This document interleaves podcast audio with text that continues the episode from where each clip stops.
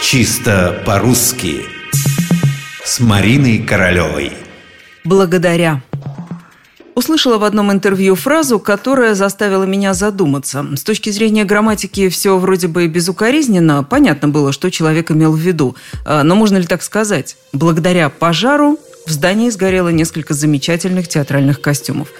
Но, конечно, так лучше не говорить, ведь могут подумать, что человек радуется факту гибели костюмов. И тем не менее, похожие формулировки мы слышим довольно часто.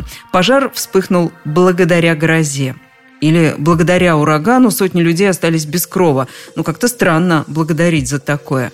Поэтому надо запомнить, после этого слова могут следовать только какие-то позитивные факты. То есть причина и следствие должны находиться в неких положительных отношениях. Если эта причина катастрофа, ураган, пожар и тому подобное, просто откажитесь от слова «благодаря».